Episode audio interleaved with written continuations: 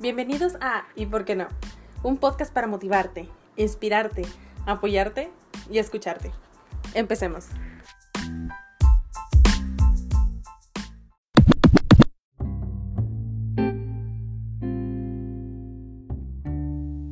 Bienvenidos al episodio número 2 de ¿Y por qué no? Yo soy Rebeca y quiero confesarles un secreto. Estoy muy emocionada. ¿Por qué? Es el segundo capítulo. Y bueno, el día de hoy, aprovechando la ocasión, vamos a hablar de las emociones. ¿Por qué es importante aceptarlas? Les voy a dar seis tips que pueden empezar a aplicar en su vida diaria poco a poco para que puedan de esta manera llegar a una estabilidad emocional sin tantos altibajos. Entonces, para esto, te tengo una pequeña historia. Había una niña que estaba en un parque y esta niña le tenía miedo a las resbaladillas. Le tenía mucho, mucho miedo que ni siquiera quería intentar subirse. Su papá la acompaña al juego y le dice, súbete. Le toma de la mano, pero la niña no quiere, no quiere subirse. El papá, casi obligándola, hace que se suba y que se resbale. Después de que se resbala, la niña está llorando. Está llorando porque la obligaron a hacer algo que ella no quería hacer. Le daba mucho miedo hacerlo y estaba llorando. Entonces, el papá le dice, ¿ves? No pasa nada, no llores. Entonces, ¿desde hace cuánto tiempo nos vienen diciendo que no pasa nada? Que no lloremos. Preocuparse por algo así es una tontería. No vale la pena que llores por esa persona, no vale la pena que llores por esto o por aquello. No tienes motivos para estar triste. Ándale, deja de llorar. Tienes que superarlo. ¿Cuántas veces hemos escuchado frases así? Que son dichas con la mejor de las intenciones. Nos han dado esos consejos y nosotros también los hemos dado, que parecen buenos y sensatos, pero ¿qué ocurre? ¿Qué pasa cuando intentamos aplicarlos? No funcionan, porque no logramos encontrar la fórmula mágica, la varita mágica para simplemente cambiar de estado de ánimo. Lamentablemente, nuestras emociones no siguen órdenes ni cumplen nuestra voluntad. No basta con querer cambiar lo que sentimos, porque los sentimientos están ahí y no cambian fácilmente. Además, es muy posible que nos sintamos frustrados. Sentirse bien se convierte en una obligación porque en esta sociedad se nos ha permitido salir a la calle contentos, dar nuestra mejor cara, pero si sales a la calle enojado, si sales a la calle triste, es un tache, es una negativa, es motivo de rechazo. ¿Cuántas veces no te han dicho, por más triste que estés, por más enojado o enojada que estés, tienes que salir de tu casa con una sonrisa porque no tienes que dejar que nadie se dé cuenta de lo que realmente estás sintiendo. Entonces andamos al día a día con esta máscara de estoy muy bien, de estoy feliz, cuando realmente no es así. Entonces, sentirse bien se ha convertido en una obligación. Y nosotros al no poder cumplirla, terminamos todavía peor de lo que empezamos. Nos sentimos torpes, nos sentimos culpables, nos sentimos inútiles, porque llegamos a pensar que cualquier otra persona puede manejar sus emociones menos nosotros, porque vemos que todos están bien. Pero no nos damos cuenta que nosotros también estamos relativamente bien, entre comillas bien, porque por dentro nuestras emociones están súper mezcladas. Entonces, de este modo se crea un círculo vicioso que cada vez nos hunde más y más y más en la negatividad. Cuanto mayor es la obligación de estar bien y de no darle importancia a las cosas, más grande se hace el problema en nuestra mente y peor nos encontramos. Entonces, tenemos que aprender a salir de ahí. Tenemos que aprender y entender que existen personas con trastornos o sin ellos que tienen problemas para poder aceptar sus propias emociones y también la de los demás. Yo en mi caso batallé mucho para aprender a ser empática con las personas. Yo realmente, a mí nadie me enseñó qué hacer cuando alguien a mi lado empezaba a llorar. Yo nunca supe cómo reaccionar a eso, porque es, es incómodo. ¿Qué, ¿Qué, haces? Estamos acostumbrados que cuando, si es, si es una persona cercana a nosotros, le dices, ya, tranquilo, no pasa nada, no llores, tranquilo, tranquilízate, ya no llores, mira, vamos de fiesta, vamos por un helado, vamos a comer. Y ahí es donde empieza con el tratar de calmar a la otra persona para que ya no llore, para que ya no se sienta así, para que ya le deje de tomar importancia. Entonces, es muy incómodo estar rodeado de esas emociones y es muy difícil lidiar con emociones que, que son dolorosas, emociones que son extremas incluso esas emociones que nos hacen sentir miedo. Pero tenemos que entender que es necesario aceptar las emociones porque la realidad es que puede ayudarte a mejorar tus emociones, tu regulación emocional y a tener menos cambios de humor y por lo tanto a ser más estable emocionalmente. En muchas ocasiones nosotros, las personas, cuando tenemos emociones que nos hacen sentir incómodos, como lo son ah, el miedo, la vergüenza, la tristeza, lo primero que hacemos es rechazar el sentimiento porque obviamente no queremos sentirnos así. Cuando esto pasa, las personas hacemos cosas para intentar evadir ese sentimiento. Como les decía ahorita, el ejemplo de no te sientes así, mira, levántate, vístete, vamos a salir, vamos a comer, vámonos de fiesta, no te sientes así. Y es así como la gente para evadir ese sentimiento de tristeza, ese sentimiento de odio, ese sentimiento de enojo, empiezan a hacer cosas como tomar drogas, tomar alcohol, eh, fumar, comer de más, comer de menos. Y esta no es la solución. Es necesario aceptar que todas las emociones son necesarias porque son la guía hacia el bienestar. Obviamente nadie quiere sentir dolor emocional todo el tiempo.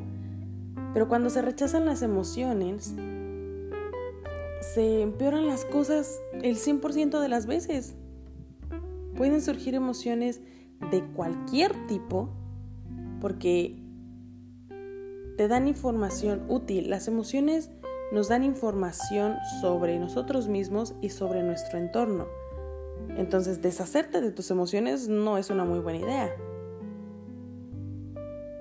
Tenemos que aprender a aceptar nuestras experiencias emocionales sin renunciar al dolor, para que tus emociones ya no te molesten y que puedas aprender de ellas, vas a tener que aceptar tus experiencias emocionales.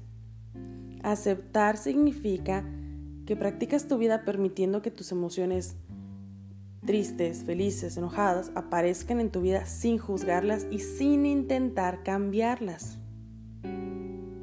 La aceptación también significa dejar de lado los intentos de, de estar en constante control de estas emociones y aprender que ellas por sí mismas no te van a dañar. Pero las cosas que tú haces para deshacerte de las emociones sí pueden lastimarte, sí pueden dañarte bastante. Entonces, el día de hoy vengo a darte seis consejos que puedes aplicar en tu vida diaria para intentar salir de esta mala costumbre que venimos trayendo desde hace mucho tiempo. Número uno, sal del círculo. Hay una frase que muy seguido se le atribuye a Einstein, pero realmente no se sabe si, si la pronunció él o no. Y dice, si buscas resultados diferentes, no hagas siempre lo mismo. Pertenezca o no a Einstein, lo cierto es que es una frase muy inteligente. ¿Cómo salimos de un círculo vicioso? Bueno, dando un paso diferente. En este caso, podríamos preguntarnos qué pasaría si cambiáramos las frases y consejos que hemos visto desde hace años por otras. ¿Qué pasaría si cambiamos no llores por un llora. ¿Qué pasaría si cambiamos un no pasa nada por un te entiendo? ¿Qué pasaría si cambiamos un no te enojes por eso a sí, tienes razón? Es muy diferente. Entonces, eh, de hecho, este, este planteamiento, esta técnica, se ha probado ya en, varias terapias de tercera generación y han dado bastantes buenos resultados. Entonces intenta entenderte, intenta cambiarte las frases que te dices a ti mismo. Si quieres llorar, no te digas, ya, tranquila, no puedes ser tan emocional, tranquila, ¿qué te pasa? ¿Por qué lloras por todo? No. Estoy llorando, ah, ok, me preocupa esto. Siento esto. Quiero llorar, quiero llorar, ok, voy a llorar. Número dos, observa y acepta. En lugar de luchar contra tus emociones negativas, podemos aceptarlas. Inténtalo. Como te decía, eso no implica resignarse a que nunca van a cambiar sino más bien es darnos permiso para sentirlas. Sí, estoy triste. Sí, esto es importante para mí. Sí, estoy enojada. Sí, me lastimó. Sí, me dolió. Sí, siento vergüenza. Se trata de observarnos a nosotros mismos con la mente abierta, sin juzgarnos porque los juicios siempre terminan por declararnos culpables, sin esforzarnos en una lucha continua, porque el estar luchando constantemente nos agota y nos avienta a la deriva. Entonces, no te juzgues por llorar. Yo me juzgué por mucho tiempo porque soy extraordinariamente emocional Lloro en películas de acción, lloré en Transformers, lloré en Batman, regresa, lloré en Soy el número 4, lloré en Suicide Squad. O sea, en películas de acción yo lloro. Yo siempre decía, qué exagerada, qué dramática. Y hay muchas situaciones en las que yo me emociono muy fácil. Si alguien me trajo un chocolate, me emociono ¿Por qué? Porque así me siento, me siento bien. Y me ha pasado muchas veces en mi vida que la gente me tacha de rara, de, güey, ¿por qué te emocionas por eso? O sea, tranquilízate. Vas a pasar a ver La Bella y la Bestia, relájate, es una película de, Disney y eres una adulta, compórtate. O sea, la gente me ha hecho menos por expresar mis emociones. Eso no está bien. Yo tengo mis emociones y me doy permiso de sentirlas. Acepta tus emociones. las que llamas buenas, las que llamas malas, porque ni son buenas ni son malas, son emociones a fin de cuentas. Pero acéptate, porque nosotros mismos somos nuestro peor juez y somos quienes peor nos juzgamos. Nadie nos juzga peor que nosotros mismos. Probablemente nadie nos juzga más que nosotros.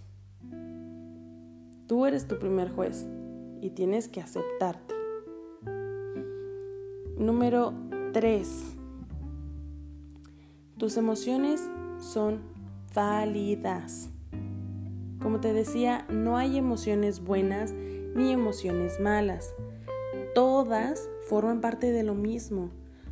Todas en conjunto son lo que nos hace humanos. Y es de humanos tener altibajos y estar en esta montaña rusa de cambios emocionales, porque esa es la corriente de la vida. ¿Y quién quiere nadar contra corriente? Es inútil. Tienes que considerar válidas a todas tus emociones. Siéntelas sin luchar por cambiarlas. Vas a aprender a identificarlas vas a aprender a comprenderlas, tanto las tuyas como las de los demás, a tomarlas en serio. Y así vas a ver que solas siguen su propio curso y que terminan pasando. En un momento te vas a sentir triste, en otro te vas a sentir enojado, en otro te vas a sentir feliz, en otro te vas a sentir agotado, pero solas entre ellas se dan paso unas a otras de forma continua. Número 4. Practica con otros. La aceptación no sirve solamente para ayudarte a ti. Cuando alguien se sienta mal, prueba también esa técnica del círculo vicioso. Da un paso diferente, que tus consejos sean diferentes. No seas ese amigo o esa amiga que te dice, ¿te quieres sentir mejor? Vente, vámonos de fiesta, vámonos a comer. Ven, te invito a una cerveza, te invito a un cigarro. Ponte en su lugar y piensa realmente si el salir de fiesta es la mejor opción para tu amigo o amiga o para esta persona en este momento. Ponte en su lugar, acompáñalo, acompáñala, siente junto a la otra persona. Empatiza y acepta sus emociones como válidas. Si te pide un consejo, puedes dárselo, pero no juzgues, porque no somos quien para juzgar. No le hagas sentir equivocado y torpe. No le hagas sentir tonto por estar expresando sus emociones. Ofrécete a acompañarlo, a acompañarla, a hablar si es que lo necesita o simplemente a respetar su silencio. Vive la experiencia emocional y deja que la otra persona la viva. Cambia tus frases, cambia tu no llores, tranquilo, no vale la pena, siempre, siempre supimos que iba a ser así. Cámbialo, está bien, tranquila, aquí estoy, va a pasar, el va a pasar es muy importante, porque le estás haciendo saber a la persona que no va a ser para siempre, porque muchas veces así es como lo sentimos, es que me siento así, tan mal, que así me voy a sentir por muchísimo tiempo, y no es así, porque las emociones van y vienen. Número 4. Hazte fuerte. Mentira. Porque no me dijeron, este es el número 5. Número 5, hazte fuerte. Recuerda que el dolor emocional es una parte inevitable de la vida. Que las experiencias positivas tienen sentido porque las negativas existen. Este contraste es lo que les da significado. ¿Cómo diríamos que estamos contentos o que estamos felices si jamás hubiéramos estado tristes? ¿Cómo sabrías que existe la luz y la luz de la luna si nunca hubieras tenido oscuridad? Entonces, respeta también tu propio sufrimiento, como has hecho con el de los demás, y no te castigues imponiéndote obligaciones. Tienes derecho a sentirte mal, tienes derecho a llorar, tienes derecho a darle importancia a las situaciones. Así como has cambiado las frases de apoyo hacia los demás, es, como en los aviones. La máscara de oxígeno te dicen que te la pongas primero tú y que después se la pongas al infante. ¿Por qué? Porque primero estás tú. Si tú no estás bien emocionalmente, no puedes ayudar a los demás. Tú eres tu persona favorita. Tú eres tu persona número uno. Tú eres tu prioridad número uno. Y tu salud mental y emocional es muchísimo más importante que tu carrera, que el dinero, que las opiniones de otras personas, que el evento al que dijiste que ibas a ir, que al humor de tus papás, que a los deseos de tu familia y todo eso combinado. Si cuidar de ti mismo, si cuidar de tu salud, si cuidar de tu paz, si cuidar de tu cuerpo y de tu vida significa decepcionar a alguien, pues bueno, vamos a decepcionar a alguien, porque tú eres más importante. Deja de salir con esa máscara de estoy bien. Si quieren decir que eres una amargada porque siempre traes la cara enojada, porque de repente te pones crunchy, porque no, no estás feliz siempre como los demás, que lo digan. No importa, mientras tú estés bien, es todo lo que importa. Nada más importa mientras tú estés bien. Permítete sentir tus emociones. Si un día estás triste, adelante date derecho, date permiso de estar triste. Y con esto voy al número 6. No te resignes. El dolor también va a pasar. Claro que aceptar y respetar no significa resignarnos sin hacer nada. Significa darnos el tiempo y el espacio, el momento que necesitamos para que la emoción ocurra, para que pase.